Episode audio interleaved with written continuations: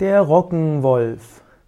Der Roggenwolf ist ein, eine Gestalt aus den Sagen. Roggenwolf kann man auch als Feinstoffwesen ansehen. Roggenwolf wird manchmal als Korndämon bezeichnet oder auch als Kinderschreck.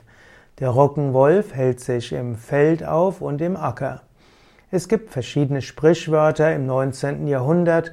Dort wird der Roggenwolf beschrieben als gefräßig und unersättlich und es heißt, dass er aggressiv ist.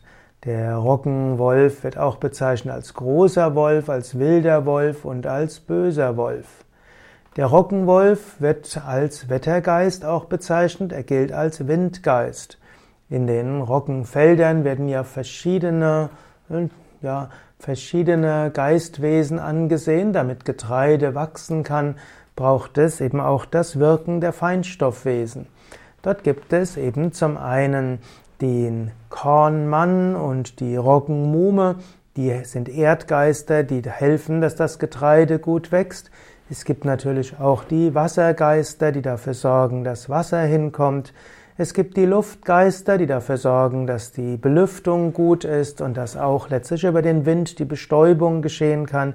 Es gibt die Feuergeister, die auch für die Photosynthese verantwortlich sind und dafür sorgen, dass die, das Sonnenlicht absorbiert werden kann. Der Rockenwolf gehört also zu den Windgeistern, zu den Wettergeistern und damit zu den Luftgeistern. Dieser hilft also dazu, dass gute Winde kommen und dass so das Getreide gut funktionieren kann.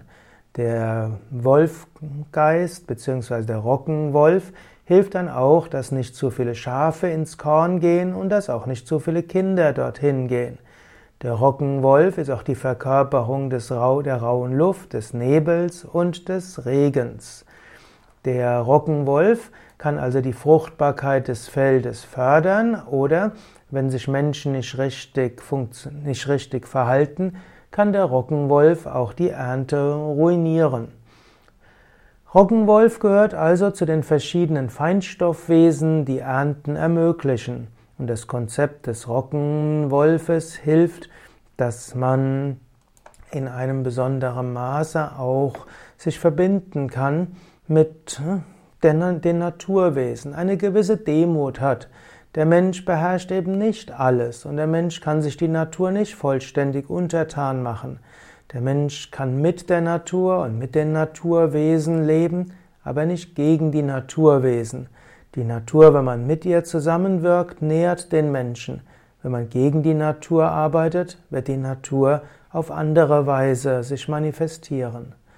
Wenn du das nächste Mal zu einem Getreidefeld hingehst, nimm auch Kontakt auf zu den Feinstoffwesen dort und sei dankbar, dass die Feinstoffwesen helfen, dass die Natur so gut funktionieren kann.